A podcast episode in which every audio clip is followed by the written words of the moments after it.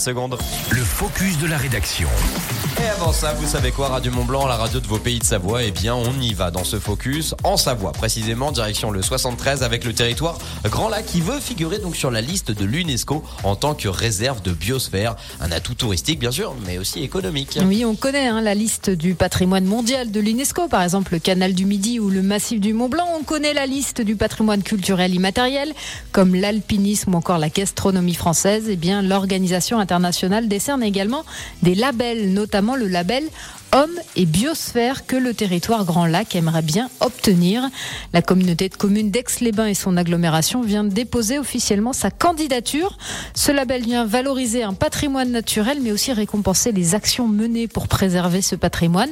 Il y a 738 réserves seulement dans le monde qui ont été labellisées et il y a seulement 16 réserves françaises dont la Camargue, le Mont Ventoux, les Cévennes ou encore l'archipel de la Dordogne. C'est des sites remarquables que tout le monde connaît. Alors par contre, on est d'accord que le territoire Grand Lac est moins connu que les autres et pourtant lui aussi a des atouts qui pourraient convaincre pourquoi pas l'UNESCO. Oui, Grand Lac, c'est 42% de forêt, de l'eau présente sous toutes ses formes. Il y a le lac du Bourget, bien sûr, il y a aussi des marais, des zones humides, des rivières. Il y a les montagnes, les prairies, près de 5000 espèces de faune et de flore, dont 83% est déjà classé en zone naturelle d'intérêt écologique.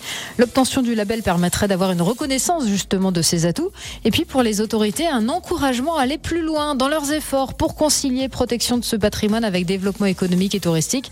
Mais le chemin est encore long hein, avant de connaître l'issue de cette candidature. La démarche devrait durer au moins deux ans. Et puis il y aura aussi une concertation du public à laquelle est souvent très sensible l'UNESCO. Merci beaucoup Audrey Bordier. Les focus, c'est toujours très intéressant. Ça parle toujours de chez nous et tous les numéros sont à retrouver sur notre site internet en podcast radiomontblanc.fr.